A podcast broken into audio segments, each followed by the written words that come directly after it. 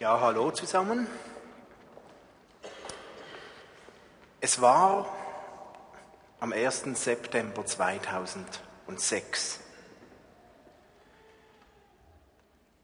Ich lag auf der Intensivstation des Bruder-Holz-Spitals.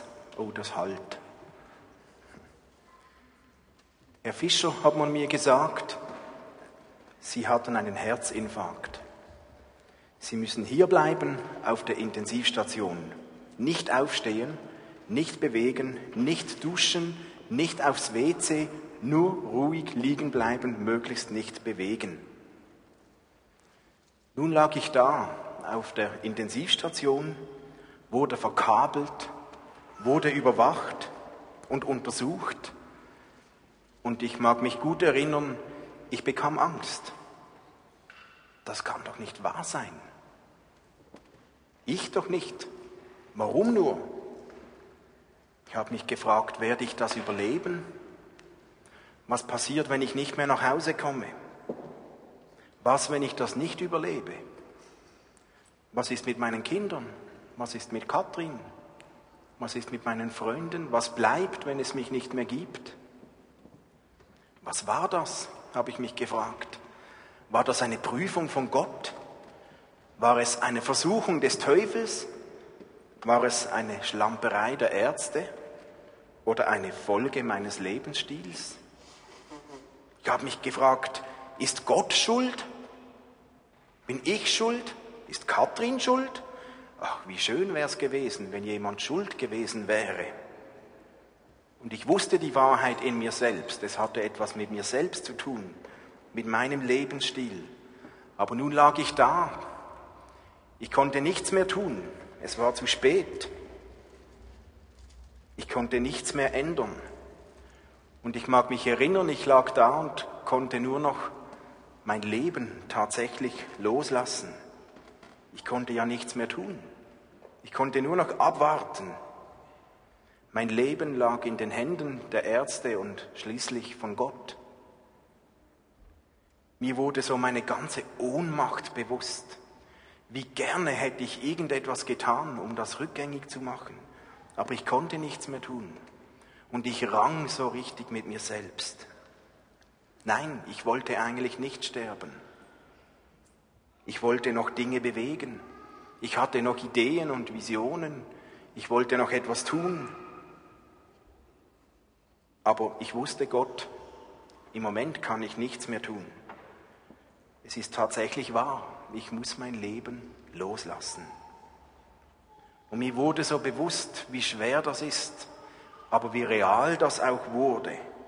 Mir wurde so, so bewusst, mein Leben war in Gottes Hand und ich wusste, Gott, wenn du entscheidest, wenn du es zulässt, dann ist es vorbei. Und ich wusste, Gott, wenn du willst, dann bekomme ich nochmals einen Lebensabschnitt, nochmals eine Chance. Okay, Gott, ich bin in deiner Hand. Entscheide, was du für richtig hältst. Ich kann es nicht mehr beeinflussen. Die Vorstellung zu sterben und nicht zu wissen, ob ich da jemals wieder rauskam, machte mir komischerweise keine Angst. Ich war total ruhig innerlich. Ich konnte es auch nicht mehr beeinflussen. Aber ich spürte paradoxerweise einen derart tiefen Frieden in meinem Herzen. Eigentlich paradox. Da musste ich gerade die Kontrolle meines Lebens abgeben. Mein Leben, meine Träume, meine Familie irgendwie loslassen. Und dennoch habe ich nicht völlig durchgedreht. Loslassen, das war eine große Herausforderung für mich damals. Kunststück. Es war so praktisch. Aber ich konnte nicht mehr anders. Wenn ich nun einige Jahre später zurückblicke, dann darf ich sagen, dass dieser Moment, diese Situation ein Gewinn war für mein Leben. Ich musste aber durch ein paar sehr schwere Momente hindurchgehen. Wir kommen heute zu einem Kapitel, zu einem auch schwierigen Kapitel in unserer Geschichte mit Abraham. Wir schauen diese bekannte Geschichte an in Genesis 22, wo Abraham drauf und dran war, seinen eigenen Sohn Isaac für Gott zu opfern.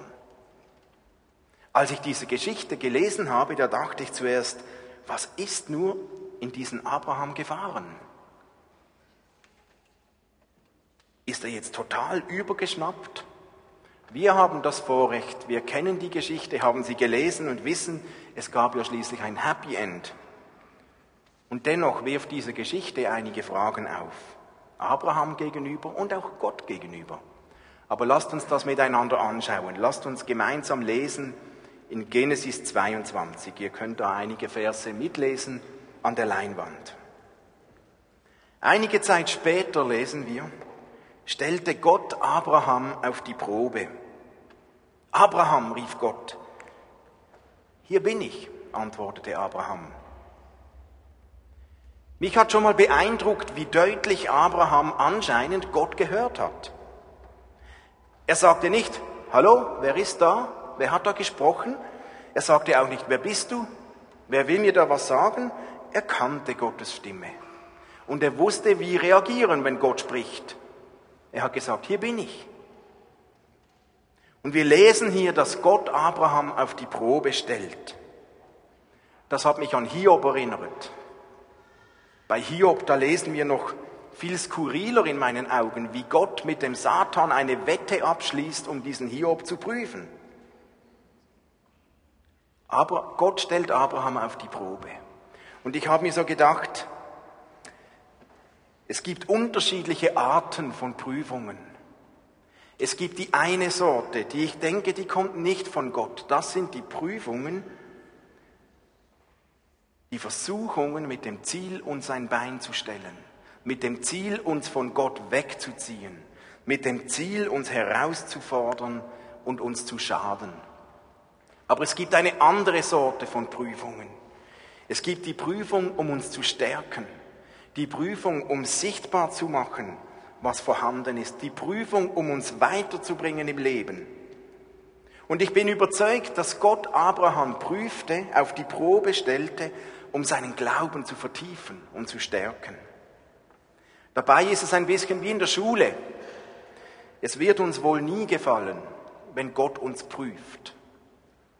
Es wird uns wohl nie so angenehm fallen, wenn wir merken, Gott lässt eine Prüfung zu. Das ist dann normalerweise nicht die Schokoladenseite des Glaubens.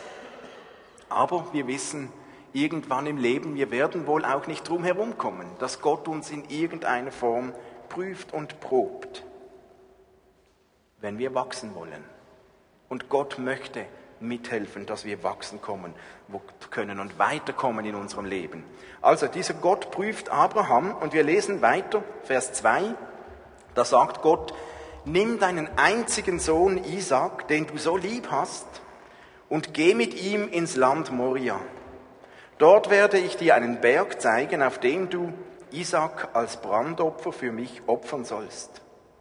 Am nächsten Morgen stand Abraham früh auf, er sattelte seinen Esel, nahm seinen Sohn Isaac sowie zwei seiner Diener mit. Dann spaltete er Holz für das Brandopfer und machte sich auf den Weg zu dem Ort, den Gott ihm genannt hatte. Das Erste, was mir aufgefallen ist, Gott sagt, nimm Isaac deinen einzigen Sohn. Aber Abraham hatte ja zwei Söhne eigentlich. Er hatte noch den Ismael, den Sohn von, mit Hagar. Er hatte nicht nur einen Sohn, aber Gott spricht, nimm deinen einzigen Sohn. Das Verrückte an der Geschichte, Abraham hatte seinen ersten Sohn, den Ismael, eigentlich auch bereits geopfert. Nicht wörtlich, aber er hat ihn losgelassen, er hat ihn verbannt, er hat ihn fortgeschickt mit Hagar zusammen. Das Wort, das hier im Griechischen eigentlich steht für nimm deinen einzigen Sohn, ist eben mehrdeutig und es könnte genauso gut heißen, nimm deinen speziellen Sohn, nimm deinen einzigartigen Sohn. Und Isaac, der war wirklich der einzigartige, er war nämlich der Verheißene mit Sarah zusammen. Es war ja ein Wunder, dass Abraham und Sarah in ihrem Alter überhaupt noch ein Kind bekamen, nämlich diesen Isaac. Also Isaac war wirklich der Einzigartige. Und wenn ich diese Geschichte lese im Urtext, dann habe ich gesehen, für Abraham war der Auftrag von Gott längst nicht so deutlich. Wir lesen in unseren deutschen Übersetzungen, du sollst den Isaac nehmen und du sollst Isaac als Brandopfer opfern. Aber im Hebräischen, da heißt es, und bring ihn dort hinauf zu einem Brandopfer. Nimm Isaac mit, bring ihn hinauf zu einem Brandopfer. Das kann man durchaus verstehen, als du sollst den Isaac opfern. Aber eigentlich ist nur die Richtung klar. Man kann es genauso gut verstehen, nimm Isaac mit, geh dorthin und mach dort ein Brandopfer, ohne schon zu wissen, wen. Die Richtung war klar, was Gott gesagt hat. Geh los in die Berge, du sollst ein Brandopfer darbringen, nimm Isaac mit, aber es blieb noch so viel offen. Wo genau? Wann genau? Wen genau? Das wusste Abraham zu Beginn nicht. Und dennoch macht sich Abraham auf, sattelt seinen Esel und geht. Das nenne ich Glauben. Gott sagt etwas und Abraham tut es einfach. Punkt. Ohne das Ende zu kennen. Ich glaube, Abraham hat nicht gewusst, was das Ende der Geschichte wird. Und Gott hat ihm nicht gesagt, geh dorthin, geh einfach mal Richtung diese Berge. Und Abraham geht, ohne nachzufragen. Selbstverständlich. Wenn Gott spricht, dann mache ich das. Von dieser Selbstverständlichkeit des Glaubens, wenn Gott spricht, dann tue ich's. Da möchte ich mir selbst gerne eine dicke Scheibe abschneiden. Was hat Abraham wohl zu Sarah gesagt, zu seiner Frau, als er den Isaac mitnimmt, hat sie was geahnt? Hat sie wohl was gespürt, als sie Isaac mitgehen ließ, so als Mutter? Sarah war die erste Person in der Geschichte, die loslassen musste. Sie musste Isaac loslassen. Wir wissen es nicht, ob sie es gewusst hat. Gehen wir davon aus, sie wusste auch nicht genau, was geschehen wurde. Und dennoch musste sie den Isaac loslassen und ihrem Mann, dem Abraham, mitgeben auf diese dreitägige Reise. In diesem Sinne eigentlich eine Art, ein normales Loslassen, wie wir alle immer wieder herausgefordert sind. Wir müssen immer wieder loslassen. Nun geht's aber weiter. Vers 4. Nach drei Tagen entdeckte er den Berg in einiger Entfernung. Wartet hier, mit dem Esel auf uns, wies er seine beiden Diener an. Der Junge und ich werden noch ein Stück weitergehen. Dort oben werden wir Gott anbeten und dann zu euch zurückkommen. Abraham nahm das Holz für das Brandopfer vom Esel, legte es Isaac auf die Schultern. Er selbst trug das Messer und das Feuer. Nun galt es ernst. Drei Tage waren sie unterwegs, ohne genau zu wissen, wo sie enden. Und nun, sie haben durchgehalten, kommen sie an diesen Ort und Gott zeigt Abraham, das ist der Berg. Isaac trägt das Holz, Abraham das Messer, das Feuer. Interessant ist die Bemerkung von Abraham an die Diener. Er sagt ihnen, wir, Isaac und ich, wir werden auf diesen Berg gehen, wir werden Gott anbeten und dann zurückkommen.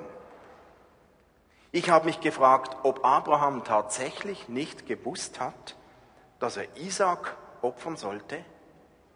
Oder ob er einen derart starken Glauben hatte, dass er sich einfach nicht vorstellen konnte, dass Gott Isaac wollte?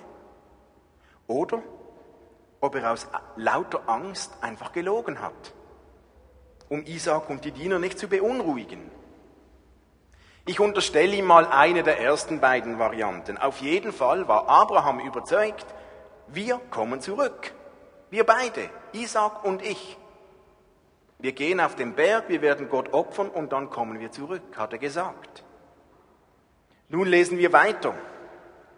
Während die beiden zusammen auf den Berg stiegen, fragte Isaac, Isaac Vater, ja, mein Sohn, antwortete Abraham, wir haben Holz und Feuer, sagte der Junge. Aber wo ist das Lamm für das Opfer?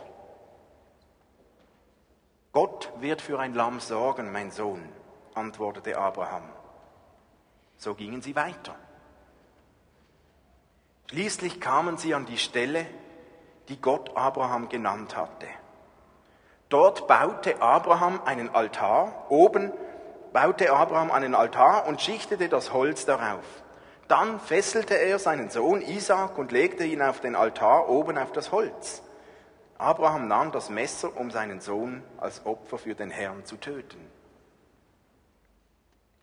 Zuerst noch so ein Zeichen, dass Abraham nichts ahnte oder unglaublich auf Gott vertraute. Isaac sagt, wir haben Holz, wir haben Feuer, wo ist das Lamm? Und Abraham sagt, Gott wird schon für ein Lamm sorgen. Er vertraute. Er blieb ruhig. Er war einfach gehorsam. Unglaublich ein starker Glaube, den Abraham hier zeigt. Aber jetzt wird es schwierig.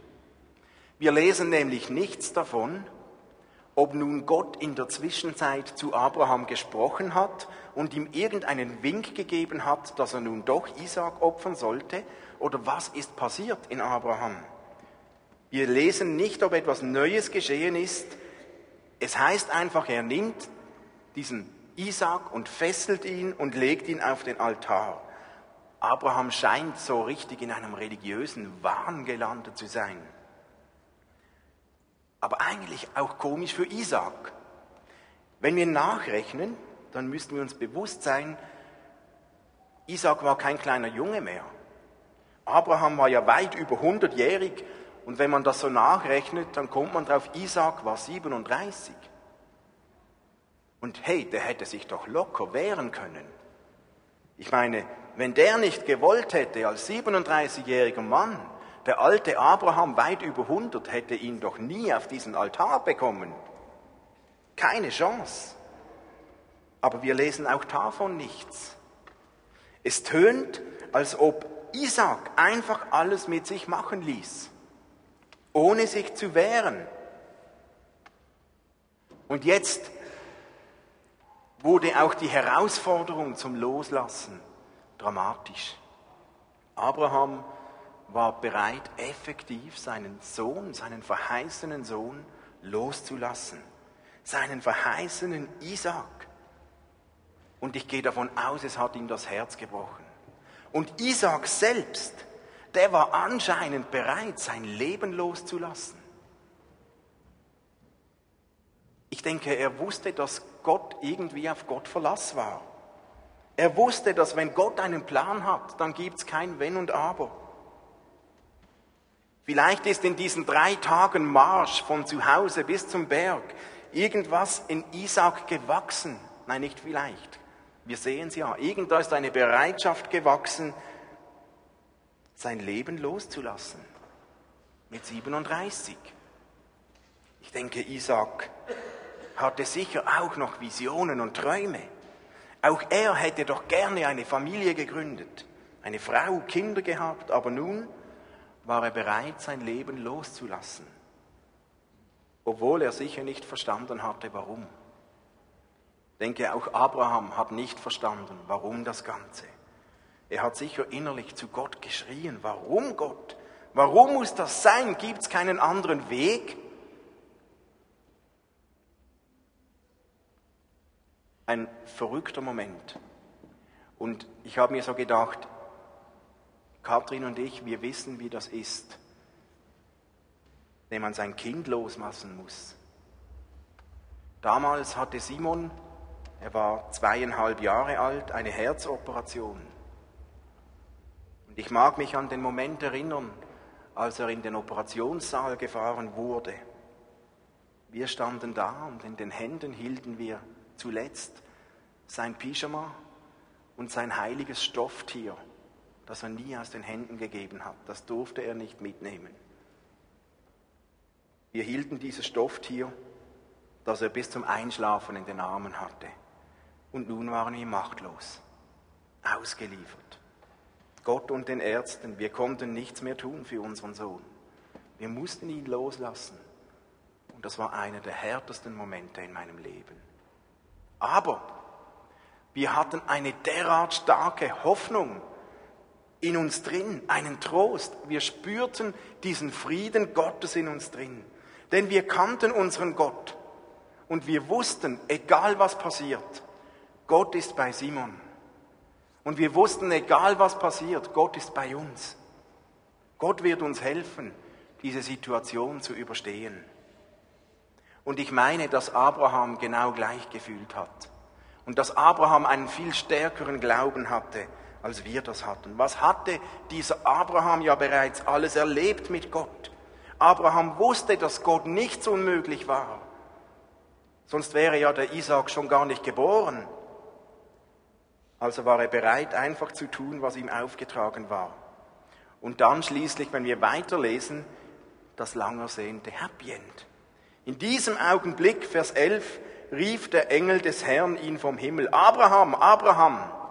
Und dass er zweimal gerufen hatte, ist ein Ausdruck der, der Dringlichkeit dieses Rufs. Ja, antwortet Abraham, ich höre. Lass es sein, sagte der Engel. Tu dem Kind nichts, denn jetzt weiß ich, dass du Ehrfurcht vor Gott hast. Du hättest sogar deinen einzigen Sohn auf meinen Befehl hin geopfert. Da sah Abraham auf und entdeckte einen Schafbock, einen Widder, der sich mit den Hörnern in einem Busch verfangen hatte. Er holte den Widder und opferte ihn anstelle seines Sohnes als Brandopfer. Abraham nannte den Ort, der Herr sieht. Deshalb sagt man auch heute noch auf dem Berg des Herrn, wo der Herr sich sehen lässt. Dann rief der Engel des Herrn noch einmal vom Himmel Abraham zu.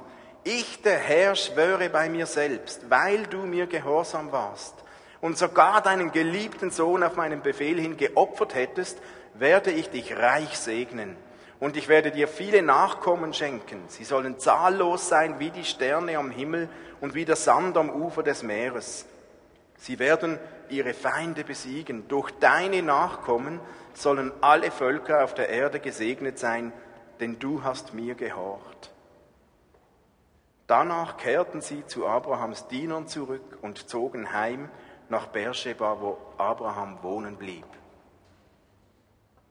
Schließlich war auf Gott doch noch Verlass. Es hat sich doch noch alles zum Guten gewendet. Er hat sich doch noch für das Leben entschieden, dieser Gott. Oder war das für Gott vielleicht von Anfang an klar? Hat nur Abraham das nicht gewusst? Auf jeden Fall hat Gott Abraham zappeln lassen bis in die letzte Sekunde. Er hätte ja auch Abraham schon beim Altarbauen zurückhalten können oder irgendwo, aber nein, erst als Isaac auf dem Altar lag. Ich habe mich gefragt, warum nur musste Gott so schwierige und herausfordernde Kurven und Hindernisse einbauen? Hätte es keinen leichteren Weg gegeben, Abrahams Glauben zu prüfen? Wir wissen es nicht. Mir kam der Satz von Martin in Sinn, den er einmal in einer Predigt gebraucht hat, als er gesagt hat, wem Gott viel zumutet, dem traut Gott auch viel zu. Anscheinend hat Gott Abraham sehr viel zugetraut. Am Schluss macht Gott seine Verheißung doch noch wahr. Er will das Opfer nicht und wir müssen uns bewusst sein, Abraham lebte in einer Zeit, in einer Kultur, für sämtliche Völker und Götter in seiner Region waren Menschenopfer völlig normal. Kein Problem, das war gang und gäbe. Aber nicht so für Gott. Gott will das Opfer nicht. Er will Isaaks Tod nicht. Er will leben. Gott ist ein Gott des Lebens. Gott will Nachkommen für Abraham, aber er hat lange auf sich warten gelassen. Die Erleichterung am Schluss dieser Geschichte ist natürlich riesig. Bis heute. Die Juden feiern dieses Ereignis bis heute. Noch heute wird an jedem Neujahrstag das Schofar, das Widderhorn geblasen, als Erinnerung an den Widder, der schließlich Isaac gerettet hatte. Mir sind beim Lesen der Geschichte ist mir die Parallele aufgefallen zu Jesus hin. Ein Geliebter, ein einziger Sohn soll geopfert werden. Er ist drei Tage unterwegs. Sein eigenes Holz musste er tragen. Schließlich wird er gebunden. Er hält hin, der Isaac, ohne zu murren. Am Schluss war ein Opfer da, das stellvertretend geopfert wird. das Leben eines anderen rettet?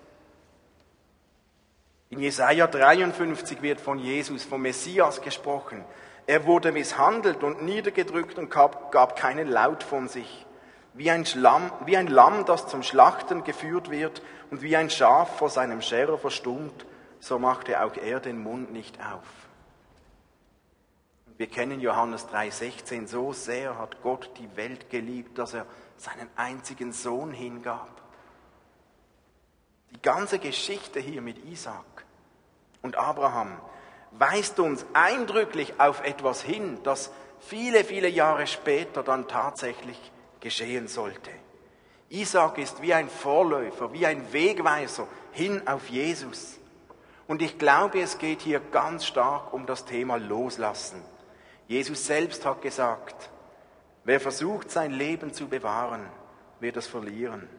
Wer aber sein Leben meinetwillen und um der guten Botschaft willen verliert oder loslässt, der wird es retten. Wie ist das bei uns? Wie ist das bei dir? Wärst du bereit, dein Leben loszulassen, in Gottes Hände zu überlassen, so wie Isaac?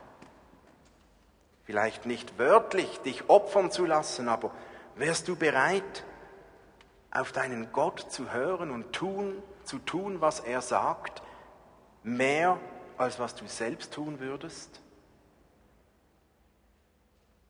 Wärst du bereit, so zu leben, dass es Gott Ehre macht, mehr als so, so zu leben, dass es dir selbst Ehre macht?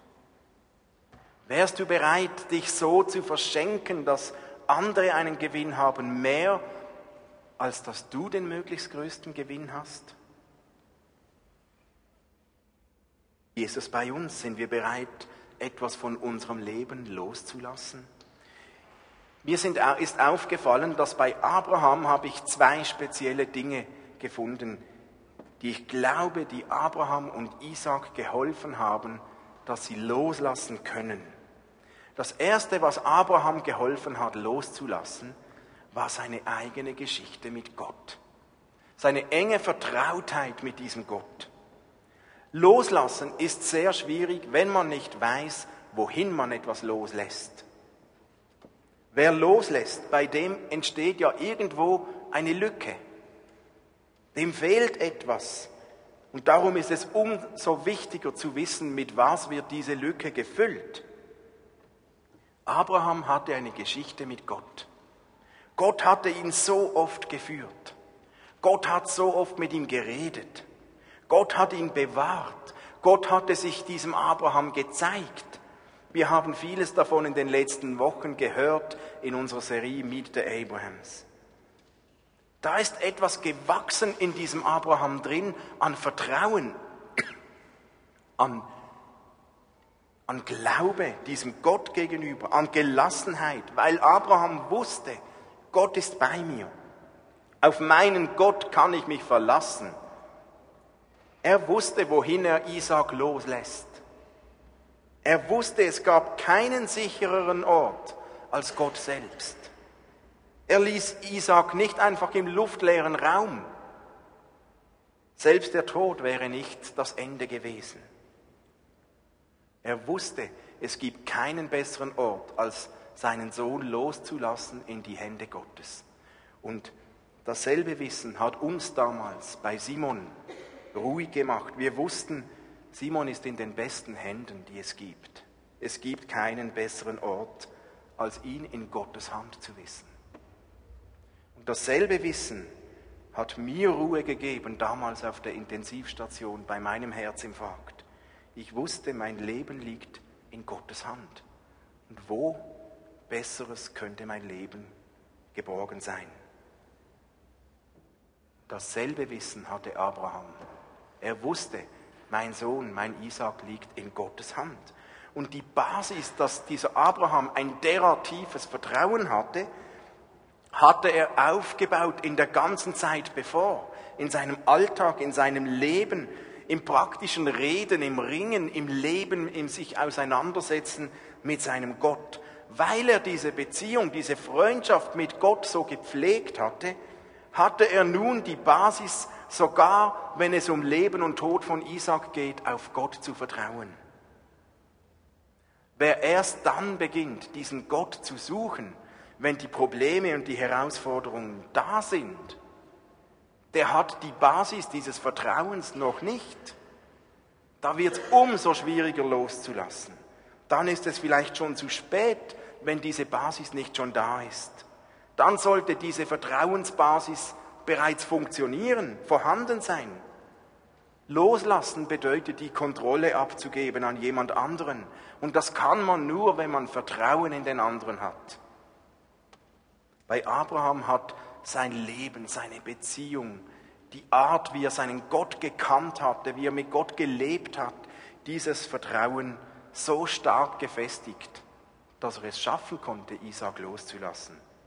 Der zweite Punkt, den ich bei Abraham und Isaac sehe, die ihnen geholfen haben, loszulassen, das war die Bereitschaft zu akzeptieren, dass er nicht alles verstehen musste, was gerade passiert.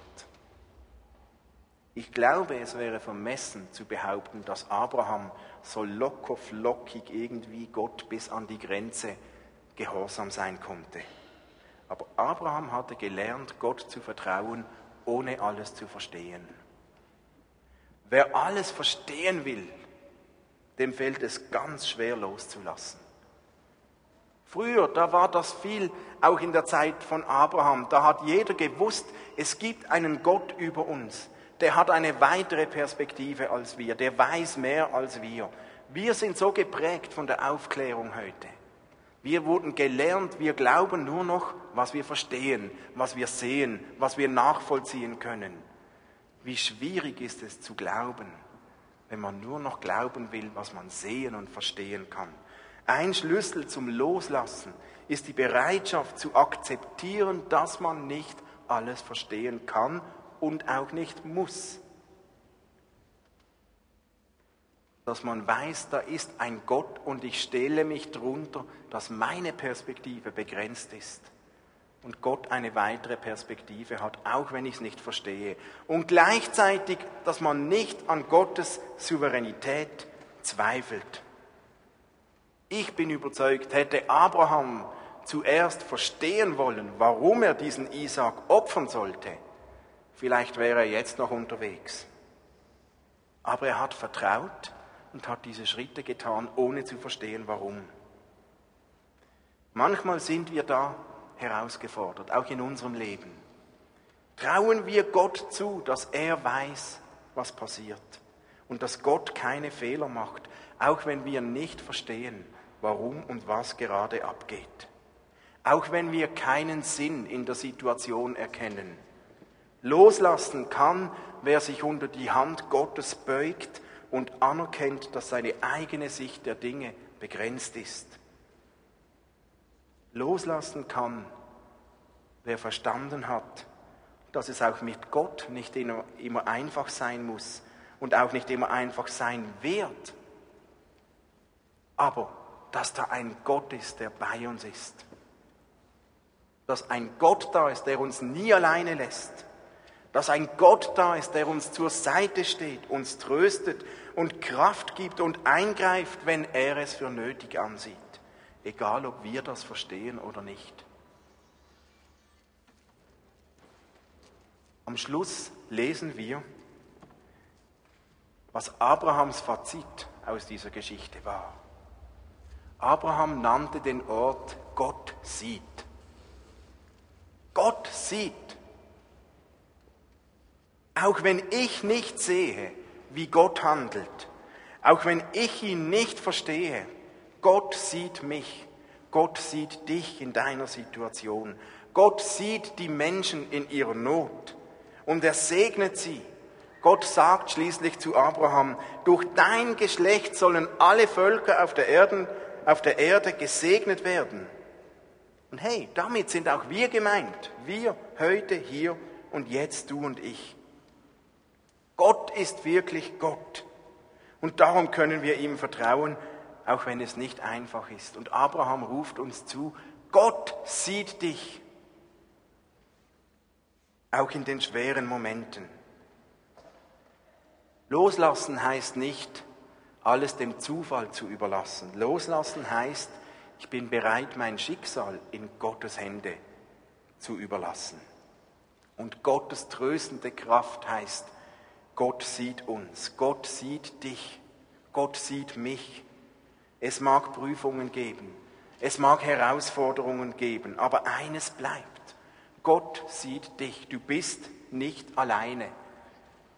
Siehe, ich bin bei euch jeden Tag bis ans Ende der Zeit, hat Jesus gesagt. Gott sieht dich.